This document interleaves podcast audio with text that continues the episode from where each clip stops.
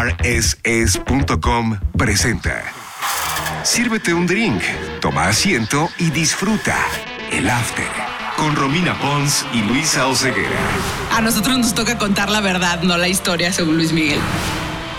Ay, Luisa, ay, Luisa, ay, Luisa. Esta serie se pone cada vez más darks. Sí, ya nos habían dicho que mientras más brille el sol, algo así, más sombras hay, una onda así están manejando. Y qué bárbaros, o sea, no nos están dejando un ratito de paz y tranquilidad, ¿no crees? Que por un lado ya sabíamos varias de las cosas que vimos en este capítulo, pero hay otras cosas que sorprenden demasiado. Ya las iremos platicando más adelante. Yo tengo unas, pues no sé si llamarles quejas, unas observaciones, pero ya les iré platicando. Antes que empecemos como de lleno con el capítulo, feliz Día de las Madres a quien lo esté escuchando el día que sale este podcast, el After, que es el lunes 10 de mayo. Y pues como es Día de las Madres, no sé, Luisa, te quería preguntar, ¿qué crees que te vaya a regalar tu Bendy? Ah, miren, primero les explico porque sabemos que hay mucha gente que nos escucha en Estados Unidos y en Argentina, pero para nosotros en México el 10 de mayo siempre es Día de las Madres. Muchísimas felicidades. Y la Bendy es el hijo.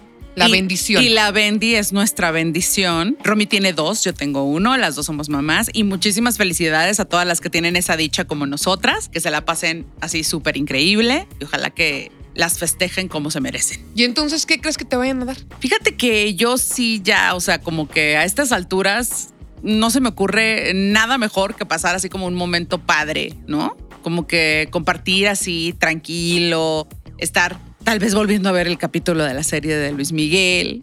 Tengo un hijo que ya está más grande y entonces pues se le puede pedir fácilmente que pues, yo le puedo decir, oye, ¿por qué no te traes unas Amstel Ultra aquí, tranquilo? Yo no pedimos algo de puedo porque comer"? ni siquiera saben, o sea, uno apenas habla, ¿no? Y el otro apenas está empezando a caminar, entonces se vería medio raro que fuera superama por una Amstel Ultra, pero creo que tienes toda la razón. Luisa, a mí esta época, o sea, súper retrógrada de te regalo la licuadora, mamá, te regalo la plancha, ya sé que está de moda el- la air fryer, pero no. O sea, yo creo que el regalo más padre que puedes tener es pasar un rato con familia y si es con una Amstel Ultra, a mí al menos me sabe mejor. No, claro que sí. Aparte, ¿sabes qué? Ya debería de estar muy superado toda la época de que te regalen algo para la casa. Sí, sí, así de no manches, ¿no? Te regalo una licuadora para que me hagas de desayunar un smoothie, mamá. Pues no, no manches, ¿no? O sea, que sea algo que realmente disfruten las mamás. A mí se me ocurrió el Amstel Ultra porque me gusta porque es suavecita, o sea, tiene un sabor así como más ligero, más, más, más a mi estilo. Te puedes dar más sin Ajá. andarte tropezando. Exacto. Y se me hace así como padre el plan, ¿no? Chill. Dices, porque aquí la verdad sí nos tomamos el día libre, para que les vamos a mentir. El 10 de mayo es prácticamente feriado en este país. Sagrado. Entonces, qué mejor que combinar acá unas rolillas así de Luis Miguel. Ah, Y además que sepan que la Amstel Ultra la pueden encontrar, o sea, no se tienen que mover porque seguimos en pandemia. Entonces en superama.com y en walmart.com la puedes pedir, te llega a tu casa y pues así está más fácil. No lo digo tanto para ti, lo digo para la Bendy, para que tome nota. Sí, no, pues porque la vendí ya sabes que ya está digitalizada. ¿no? Eso, entonces, superama.com, walmart.com, aplícate. Pero bueno, Luisa, vámonos a lo que nos trae aquí. Oye, el capítulo de hoy. Yo siempre salgo de ver el capítulo súper emocionada, súper prendida. Digo que me encanta. Y ya después como que digo, tal vez la tengo que dar una segunda pensada. Me pareció un capítulo duro, pero como necesario. Lo más evidente, hay que hablar. Hugo, se nos muere Hugo. Sí, ya estábamos preparados, ¿no? O sea, ya sabíamos, porque a la hora de estarles contando fechas, pues fue indispensable decirles, a ver, aquí hay cosas que no cuadran, porque pues Hugo no estaba presente en tal y tal momento. Y hay méritos pues, que son de otro manager, ¿no? En este caso de Mauricio Avaroa, como todo lo que tuvo que ver ya con el, con el dueto con Sinatra, del que ya hablaremos en su momento y demás. Pero sí, porque Hugo ya no estaba cuando pasó lo de Sinatra. no, Hu- Hugo estaba sumamente grave. O sea, estamos hablando de que toda esta serie de grabaciones se dieron durante el 93, pero el 93 prácticamente Hugo ya no, ya no estaba en función. ¿Cuándo falleció en realidad Hugo? Fue en 1993, efectivamente. Y en la serie nos los pintan como 94, 95, Sí, ¿no? ya sabes que es así como de, yo digo 93-ish, 94-ish. Ahorita llaman como, como por el 94 según la serie. Que es lo no- que hablábamos, que tal vez es como una forma de escudarse de posibles demandas.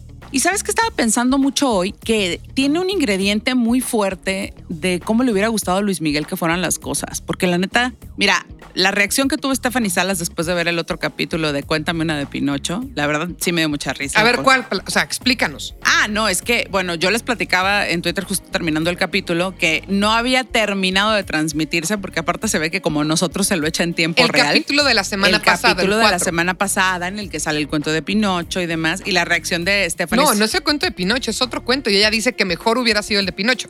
Ah, sí. Sí, el cuento es el cuento este del italiano que le decían todo el tiempo a Luis Miguel de niño. Ah, pues yo me quedé como, como, como con la idea de que era Pinocho, pero pues bueno, la verdad es que tampoco te voy a decir que soy máster en italiano ni nada por el estilo. Entonces, pero sale Stephanie Salas especialmente guapa, o sea, luciendo como se ve ahorita, que sigue siendo una mujer muy, muy guapa y que se rumora que quiere aprovechar todo este momento como para volver al mundo de la música. Y nada más pone como caption en su Instagram, cuéntame una de Pinocho. Pero te juro que no tenía cinco minutos que se había acabado el capítulo cuando ella ya estaba pronunciándose. eh, Que al según yo lo que le está diciendo es síguele mintiendo porque las cosas no pasaron como tú Sí, dices. Porque, por ejemplo, ¿no? En, en el capítulo vemos que se da el funeral de Hugo y Michelle va al funeral de Hugo. Eso es obvio que no sucedió en la vida real. Es obvio que no se llevó tampoco a, a Michelle a ninguna grabación. Es obvio que nunca tuvo una relación tan cercana. Igual la vio un par de veces de niño, pero La ya. vio unas cuantas veces en su casa, eh, siempre fue supervisado, sí le llegó a llevar regalos, pero fueron muy pocas visitas y no hay una relación como la que te están mostrando ahorita, en la que incluso se ponen acá a filosofar acerca de la muerte. Y, na- na. O sea, Que bueno, esa escena hay una cosa muy fuerte, ¿no? Cuando dice Luis Miguel, no sé qué pasa, pero que los va a extrañar, que los extrañas para siempre, que los extrañas mucho, porque pues Luis Miguel para esa edad ya perdió a un papá, a un segundo papá y a una mamá. O sea, ¿cuántas Sí. pérdidas en una edad tan corta? Así es. Eh, Y él otra vez está solo. Otra vez Hugo. está solo, súper joven. Se cuenta mucho que los mejores momentos de la vida artística de Luis Miguel coinciden con sus peores momentos en la vida personal. Qué fuerte. Sí. Ajá. Pues es como un poco un balance, ¿no? Te va mal de un lado, te va bien del otro. Y también son los momentos cruciales los que sacan como que tu, pues, tus fuerzas de hacer las cosas profesionalmente bien. Sí, y en este caso yo creo que estamos viendo mucho de, te digo, de esta intención como de cómo me hubiera gustado que fueran las cosas. Ok. Cómo me hubiera gustado despedirme de Hugo. Sabemos que Hugo se murió 14 días después de platicarle a Luis Miguel que estaba enfermo. O sea, sí, Que en la serie, digo, no, pues no son 14 días, pero, pero tienen una estamos viendo esa cercanía. y pasa luego, luego, ¿no? Exactamente. Entonces así estamos viendo esa cercanía. Lucía está muy bien representada, es idéntica. Lucía es la esposa. Lucía, la esposa de Hugo, es muy, muy parecida a la esposa de Hugo en la realidad. Y bueno, es un personaje entrañable que Luis Miguel lo debe extrañar todavía al Hugo de verdad. Nosotros vamos a extrañar mucho al Hugo ficticio también, porque por balanceaba supuesto. muchísimo toda esta parte de gandallismo de la serie, ¿no? Y es que además, justamente, llevar a otro tema. Con Hugo, pues se queda pura gente que quiere. Bueno, McCloskey no, es, él sí es fiel, pero está una bola de ratas asquerosas atrás de la fortuna de Luis Miguel, que está el Patricio este, que está el Juan otro, ¿no? y que van ganando. eh, Sí, Joe, el José, el, Ajá, el- el cuate este. eh, Yo diciendo Joe- Juan, perdón, Joe. José, potero. José Juan, vamos a rebautizarlo, el uruguayo, que vemos que fue escalando poco a poco para estar más cerca de su meta de exprimir a Luis Miguel.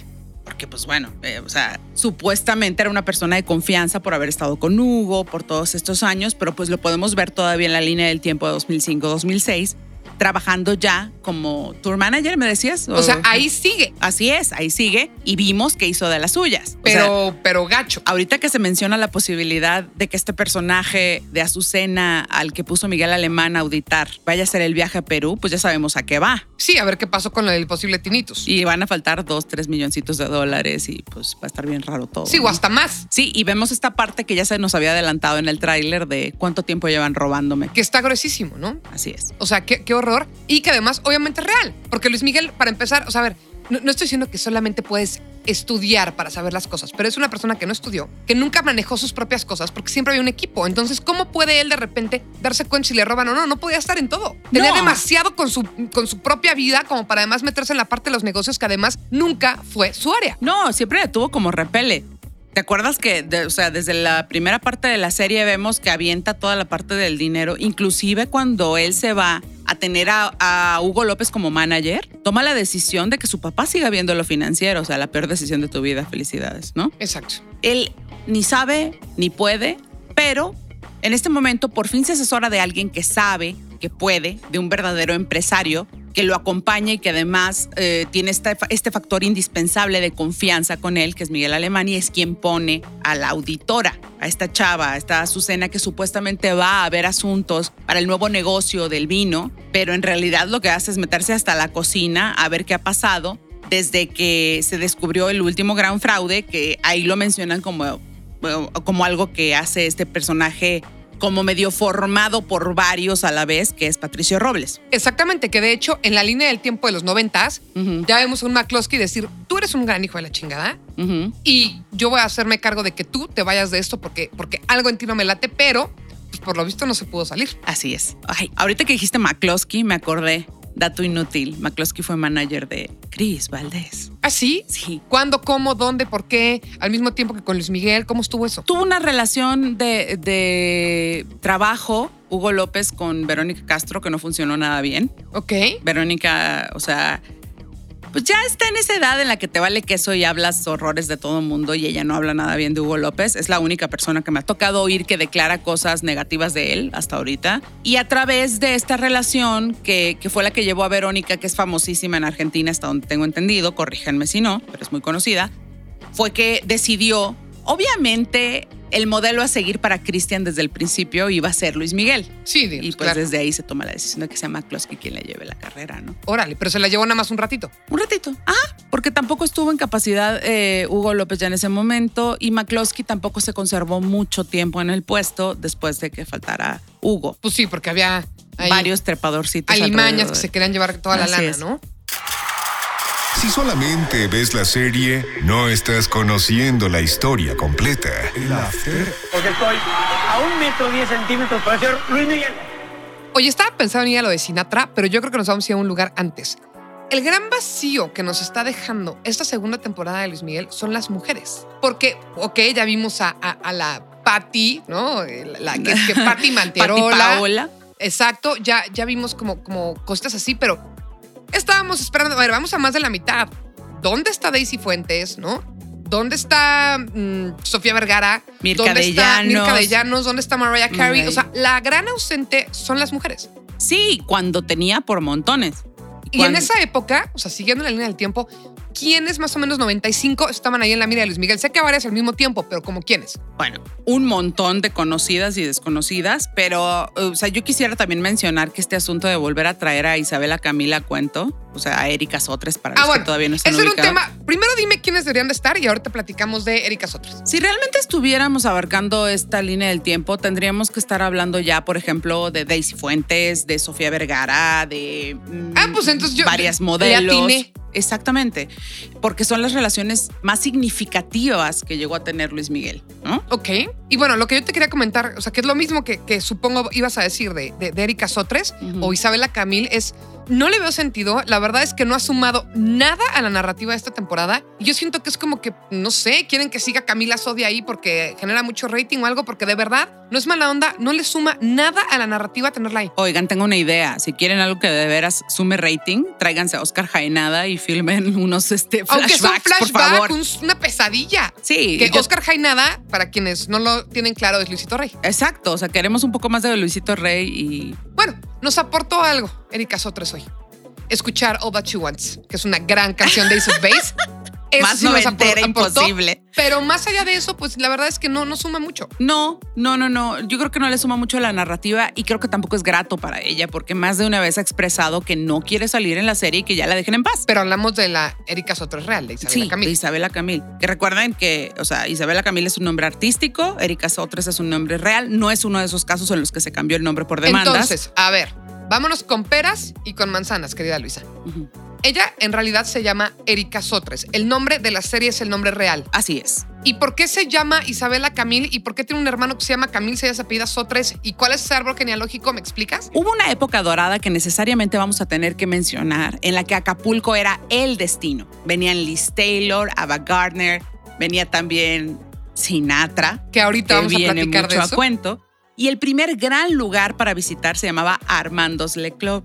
Era propiedad de Armando Sotres. Ok. Armando Sotres se casó con una modelo de nombre Tony Starr. Ah, sí, ya, ya. Sí, sé quién es. Y juntos procrearon a Erika Sotres. Ok. ¿Y entonces qué tiene que ver con los Camil? Que Tony se casó poco tiempo después con el que fue el amor de su vida, con quien estuvo hasta el final, Jaime Camil. Entonces, Jaime Camil, papá, que acaba de Isabela fallecer. Camil no y es hija de Jaime Camil. no es hija de Jaime Camil, sin embargo, siempre lo quiso como padre. Es su papá. No. Él, para efectos, la adoptó.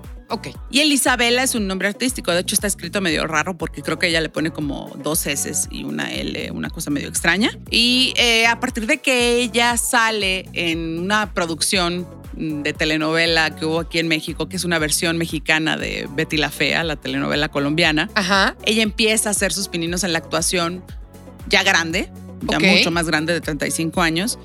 Y es entonces que decide cambiarse su nombre por un nombre artístico, o sea, se llama Isabela Camil, entra ahí por su hermano, que, Ok. Jaime. que cabe destacar que no es su hermano de sangre, por No, pero lado, bueno. porque Jaime es hijo de una señora brasileña Pero llevan juntos de- toda la vida viviendo como hermanos. y de la misma manera Jaime la defiende a muerte, ¿no? Qué padre. Razón por la cual odia a Luis Miguel con todas sus ganas. Sí, bueno, me queda, pero y claro. no se calla.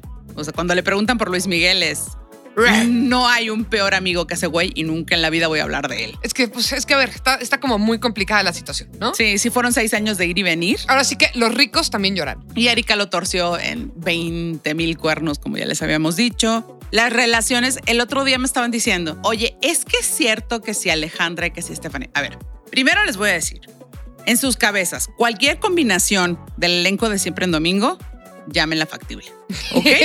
ok. cualquier combinación, con cualquier cantidad de participantes. O sea, X. O sea, en sus cabezas consideran la factible. Me preguntan mucho a mí. Y ahí es donde yo les quisiera hablar un poquito de la gran diferencia que tenemos en este podcast. Nosotros no damos por hecho una relación de nadie con nadie si no la hicieron oficial. Claro. No Si me estoy refiriendo datos, a que firmen digamos. papeles, pero que No. cuando menos uno de los dos diga, oye, siendo con fulana, ¿no? Sí, Siendo que al menos una declaración seria. Sí, o sea, no manchen, o sea, ahí tienen ahí otras revistitas y otras fuentes en donde pueden oír el chisme de quién dicen que anda con quién, pero para mí nadie anda con nadie. si Hasta que lo- no lo dice uno de los dos involucrados. Y creo que es parte del respeto que nos merecemos todos, porque aunque tengas una vida pública, o sea, nosotros aquí en el podcast hemos tratado de humanizar mucho a las personas de las que a hablamos Luis Miguel, sobre todo. a Luis Miguel y a todos los que salen en, en- en la serie. Y creo que pues eso es hacer un poquito la diferencia, ¿no? Entre estar conjeturando y el chisme en toda la extensión de la palabra que pueda abarcar la mentira y el hacer una, un cotejo de datos y simple y sencillamente tratar de verlos como lo que son, seres humanos. Y no hablamos de ellos lo que no nos gustaría que hablaran de nosotros. Claro. O sea, cuando nosotros les decimos anduvo con fulana de tal, es porque hay X cantidad de fotos, X cantidad de declaraciones de una o de ambas partes, pero no le entramos al rollo de, oye, ¿tú crees que haya andado con fulana? De los Perengana?" chismes. Exacto. Los hechos capítulo a capítulo. El after. No, desgraciadamente no. Oye, y para irnos a un tema que no tiene nada que ver con chismes, Frank Sinatra. Esto es una cosa que sí sucedió. Hay una colaboración entre Frank Sinatra y Luis Miguel. Lo que también sabíamos desde antes, pero nos lo deja un poquito más claro este capítulo, es que no grabaron juntos, cada quien grabó por su lado. Ya había maravillas tecnológicas, no como hoy en día, pero ya un poco. Y se juntaron los dos audios para tener esta canción. ¿Qué es lo que sabemos de lo que sucedió en la realidad con esta colaboración? Mira, lo que sabemos es que nunca hubo este rollo de audición, porque no lo hubo con nadie.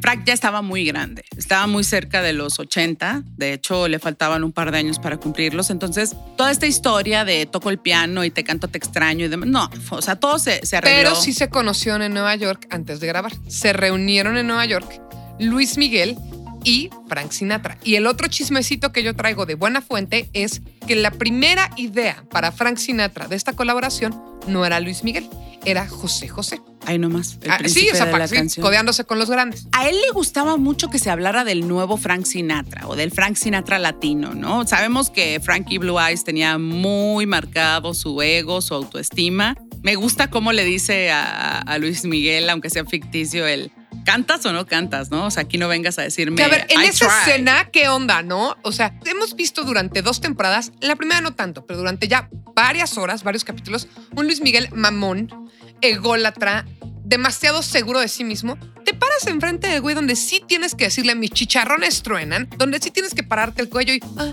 ay, hola, señor Sinatra. Órale, eres Luis Miguel, párate bien.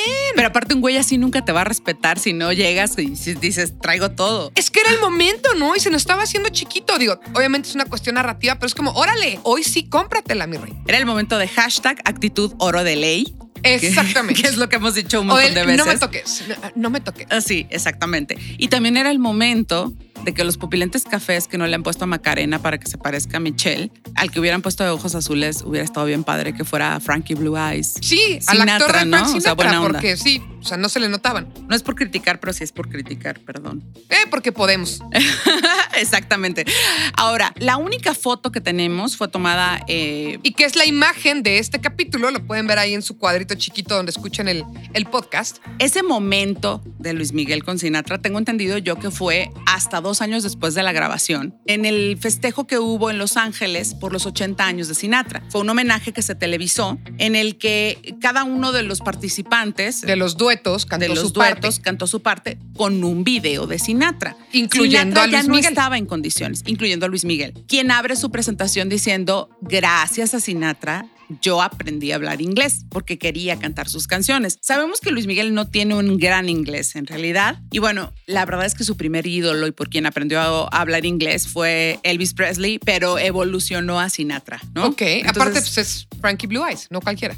Y en algún momento sí le llegó una carta, porque Sinatra era muy de mandar cartas, era parte de sus relaciones públicas, diciéndole, me siento orgulloso de que tú seas el, el- el Sinatra latino, ¿no? Exactamente. Y es uno de los grandes tesoros de Luis Miguel, se la mandó por allá de 96, y participan en esto. A ver, Pero es que mucho- ahora que veo para atrás, o sea, es, es un gran éxito. Porque ¿quién más que Luis Miguel? O sea, para hacer un dueto con Frank Sinatra, a mí se me ocurre Luis Miguel, José José o Juan Gabriel. No se me ocurren más. Pero en ese entonces, pues el que era más joven y tiraba más a esto que tú comentas de que él quería ser vigente.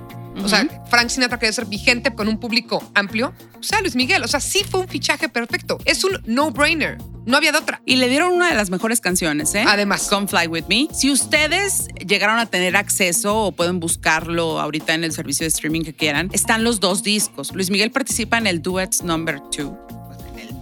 En el 2, Ajá. no en el primero.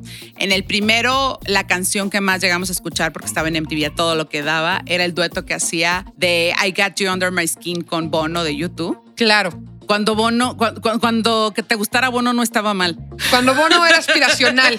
Sí, cuando, cuando Bono nos caía bien y no- Cuando todos queríamos a Bono y no estaban haciendo burla de él en South Park. Y no nos enojábamos porque nos regalaban un disco que no queríamos de él en iTunes. Exactamente. Pero eh, pues grabó también en este disco. en el primero sale Aretha Franklin, Stevie Wonder, Willie Nelson. Hablan mucho de que es el único, de que Luis Miguel es el único latino, pero pues entonces les voy a decir que, pues, ¿cómo le quieren decir entonces a Gloria Estefan, no? Bueno, Y- sí, latina, pero latina de Miami. Y luego, el único hispano. Y yo, "Ah, pero es que también sale Julio Iglesias. No, pues entonces no. Más bien el único mexicano, hay que hacer las cosas como son. Y otra vez vamos a hablar de John Secada. Nunca creí que fuera a mencionar dos veces a John Secada en este podcast, porque, pues, la verdad. ¿John Secada sale en los duetos? Sí. Ah, no sabía. Ajá. En- eh, es, es también parte del, del proyecto. Entonces, como que trataron de hacer una selección muy variada para llegarle a muchos públicos. Le fue excelente al disco. El Duetos 2 tiene Grammy, o sea, sí funcionó fantástico. Este es el momento en el que ustedes adivinan mi edad, si no es que no ya lo habían hecho. O sea,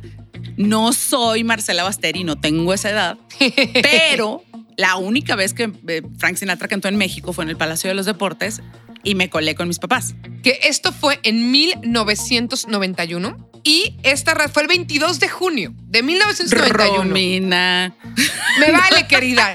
Aquí somos compadres. Cualquiera puede agarrar, agarrar Google y verlo, ya sé. Pero esta vez en el Palacio de los Deportes y la razón, ahora les voy a decir el único quizás dato, siempre traigo un dato para cada podcast. Este es el. El único dato que traigo hoy. Esta es la primera vez que pudo tocar Frank Sinatra en México después de muchos años porque vetaron a Frank Sinatra. Y entonces les quiero contar una historia interesante. En la serie nos dice Miguel Alemán, mi padrino, como diciendo que Frank Sinatra es su padrino. Ah, cabrón, ¿será su padrino o no será? Lo que sabemos es lo siguiente. En el 66, Frank Sinatra no puede entrar a México. Está vetado porque tenemos un presidente como que muy abierto, que no tenía broncas con nada, ¿va? Llamado Díaz Ordaz. Sí, hombre, un, un tipo. Muy cool. Sí, abierto a la plática, plural, tolerante. Exacto, plural, ¿no? Ajá. Y, y- y tolerante. Sí. Y Frank Sinatra había producido y estelarizado una película que se llama Marriage on the Rocks, que no le gustó al presidente, entonces le vetó la entrada.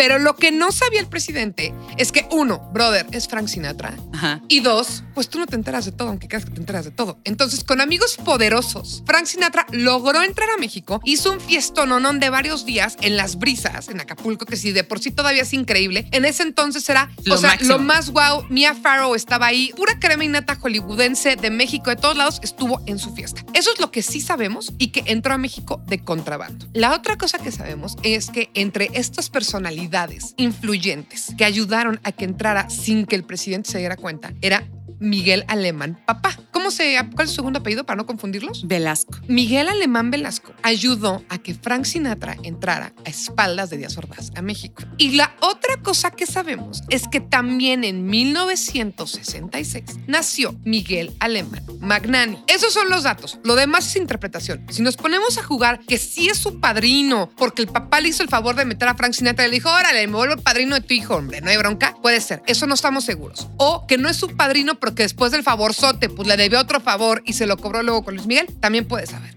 Igual era ¿Quién sabe? compadre porque dijo, pues ahorita armamos la confirmación del niño, otro sacramento, no El importa. bautismo. pues, sí, Ah. lo que sea. Si ya había sido el bautismo, ahorita eres su padrino de confirmación, lo que sea, lo armamos ahorita. O tal vez eran compadres como se dice en México. ¿Qué pasó, compadre? Era su compadre, ¿no? Sin que hubiera un papel religioso de por medio. Es altamente factible porque Miguel Alemán Velasco es hijo de expresidente. Exactamente. Fue top, top, top de Televisa durante muchísimos años. Años después fue gobernador de Veracruz y además estaba casado con la segunda Miss Universo de la historia. Ah, Bueno, está casado porque Está. todavía vive la señora y todavía está en ¿y quién casado. es ella? Ella se llama Cristian Martel o Cristian Magnani. Ha usado los dos nombres. Ok. Eh, una señora que sigue siendo guapísima y es la mamá de Miguel Alemán Magnani. Entonces, pues conectados sí estaban, ¿no? Sí, sí los va fiesteando juntos, ¿no? Como en Ah, este súper sí. super ultra jet set. Entonces, sí es posible que ese haya sido el vínculo que lo llevó, aunque en realidad el mérito generalmente se le ha dado a Mauricio Baroa, que entonces era manager de Luis Miguel, de conseguir toda la negociación para lograr algo que en su momento no se logró con Michael Jackson, por ejemplo. Y regresando a lo que decíamos hace rato, era muy obvio. No era un cantante de tres pesos, era Luis Miguel. Si Frank Sinatra iba a buscar a alguien representante del público en español, pues tiene bastante lógica que fuera Luis Miguel. Otra cosa que sucede en el capítulo es que vemos por primera vez a Luis Miguel tocar el piano. Sí, ¿Luis Miguel toca el piano? Yo tenía la idea de que no, porque lo vi una vez en una presentación del programa de Verónica Castro y como que nunca le, le enfocaban las manos. O sea, sí lo toca.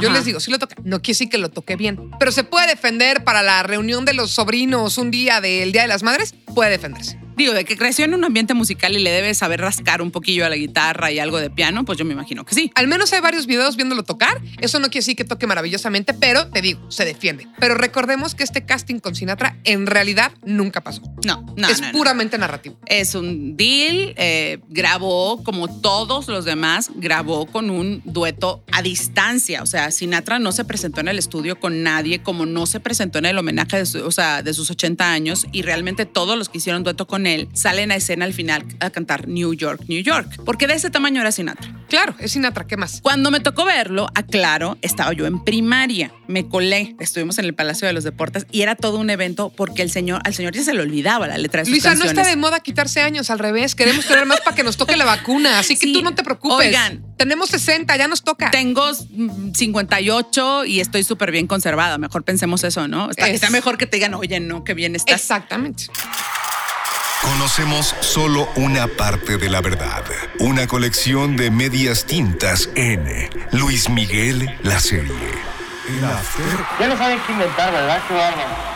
Oye, ¿y sabes qué otra cosa fue una mentira total de este capítulo? Las cuestiones con Matilde. Matilde ya estaba muerta, ¿no? Matilde estaba más que muerta, pero aparte, o sea, a Matilde la mantuvo hasta el final de sus días, igual que a Rafael, su esposo. o sea, Pero sus- ¿cómo? Si era una hija de la fregada. Pues es que realmente esta idea de ponerla como una hija de la fregada viene mucho después de analizar las cartas que Luis Miguel conoció mucho tiempo después. Que Ah, había o sea, lo de la serie no es real. No, no había confrontaciones. Imaginémonos que la serie o sea, yo estaba pensando más bien que la serie tenía bien los datos, malas fechas. Nunca hubo confrontaciones para que se quede con Sergiño, nunca quiso venir y robarse al niño. Nada de eso es real. No, yo estoy asumiendo que están haciendo una villana ficticia porque ¿quién rayos mantiene a sus abuelos hasta el día de su muerte Si no lo quiere hacer. si no lo quiere hacer? Aparte de Matilde murió muy, muy poco tiempo después que Luisito Rey. O Ok. sea, no nos alcanza el tiempo para todas estas confrontaciones, para esta intriga de, ay, claro, lo que pasa es que tu hermano no quiere que cantes porque cantas mejor que él. O sea, eso ya es choro mareador. Ah, eso estuvo, eso sí, yo dije, híjole, Dios mío. Y buenas tardes que estaba en el funeral de Hugo.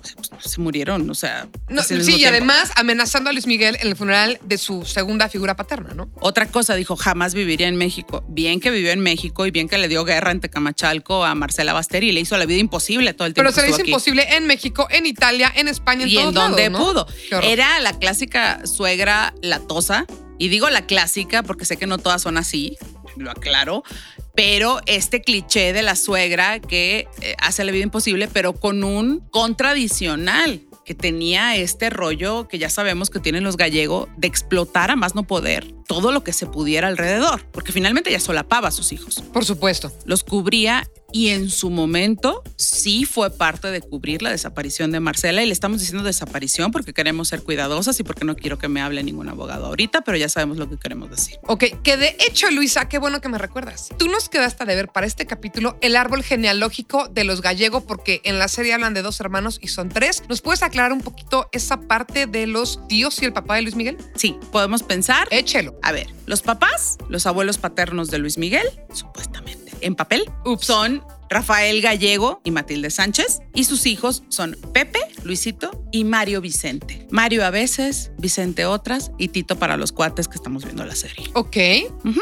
Ok. eh, mayores que, que Luisito. Él es el y- chiquito. Por eso era pero- Luisito. Sí, sí, pero siempre fueron el Dream Team de, ya sabemos. Qué terror. Sí. El Dream Team criminal. El Dream Team de, de la estafa. Olis, sí. Digan lo que No quieran. hubo niñas, nada más, no hay medios hermanos, ahí acaba la familia. Realmente, eh, a ver, todos son de Cádiz. Si hay otros hijos, si hay algún, ya sabes, este hijo no legítimo, demás, no pinta tanto en la historia. Realmente los que hicieron equipo y fueron por todo el mundo llevando esta eh, cauda interminable de, De queremos ser dinero a la costa de otras personas, fueron ellos. de estafas, de mentiras, de miles de cosas, fueron ellos. Oye, ya para casi cerrar este podcast, hay un tema que casi no hemos comentado hoy, también porque no fue tan principal, pero hay que mencionarse, ¿no? Michelle, a mí me generan un poco de dudas varias cosas de Michelle. Para empezar, no hay manera de saber si Michelle Salas fue a una fiesta en Querétaro y que la recogió a Sensi. Real, real no se puede saber. Pero también siento ahí un poquito de flojera narrativa, en el sentido de que si una niña de esa edad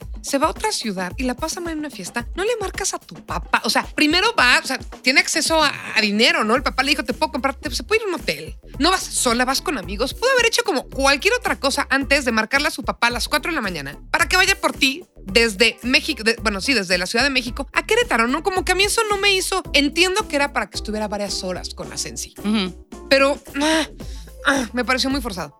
Sí, alguien dijo, no sé quién nos comentó, no sé si fue en el live o en qué momento, que alguien nos dijo que algo le debe de quedar de afecto por Asencia a Luis Miguel, porque el casting que hicieron del chavo que sale de Mauricio Ambrosi, o sea, nada que ver con Asensi. O sea, ¿Asensi es más feo?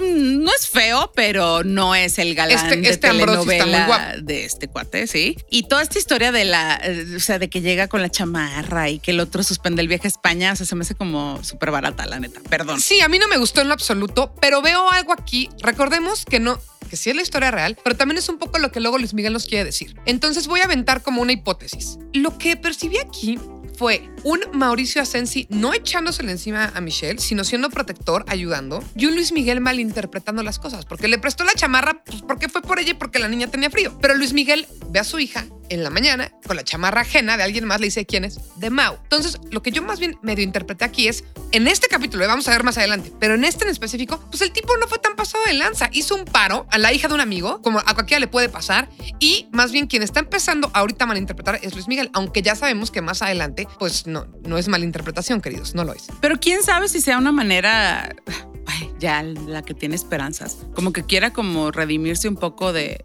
de lo manchado que fue con Asensi. Es que tal vez a Sensi no se pasó tanto de lanza. O sea, a ver, habrá que ver qué nos va diciendo los demás capítulos para no spoilar ahorita, porque así como hay temas como el de las mujeres que ya sabemos que no lo van a tocar porque vamos en el quinto, hay otros temas que es Michelle, en el que sospechamos que se va a centrar de aquí al final de la serie. Entonces, mejor no spoilemos en eso ahorita y se los traemos para la próxima semana a ver qué pasa. Pero sí, es una narrativa floja, pero creo que quieren dejarnos un punto y es decir, pues Asensi no fue tan hijo de la fregada como se ha dicho últimamente que es. Ojalá no, ojalá fuera a buscar un acercamiento. Una cosa, yo quisiera pensar que cuando menos vamos a tocar la historia con Mariah. Híjole, es que si no, regrésenme mi dinero. No, y aparte es un historión, o sea, digo, como para meterle mucho dinero a la, a la, producción, digo, ya tú nos vas a contar acerca de la parte de Mariah. Pero no sé si lo puedan comentar por estas cosas que dices tú de confidencialidad. Sí. Amiga. Y bueno, una de las cosas, o sea, nada más les vamos a dar un adelantito. No había un ser, incluido a Sensi, alrededor de Luis Miguel, que soportara a Mariah. O sea, le tenía que No, poner bueno. una cara hermosa enfrente, pero es que era Eh, diva, o sea, bueno, sigue siendo, ¿no? Insoportable. O sea, es que yo que leí su libro sí digo, híjole, amiga, la verdad es que te buscaste la mitad de las cosas. O sea, es como que siempre hay víctima, siempre perfecta. Todo el mundo estaba mal menos yo. Si escribes un libro de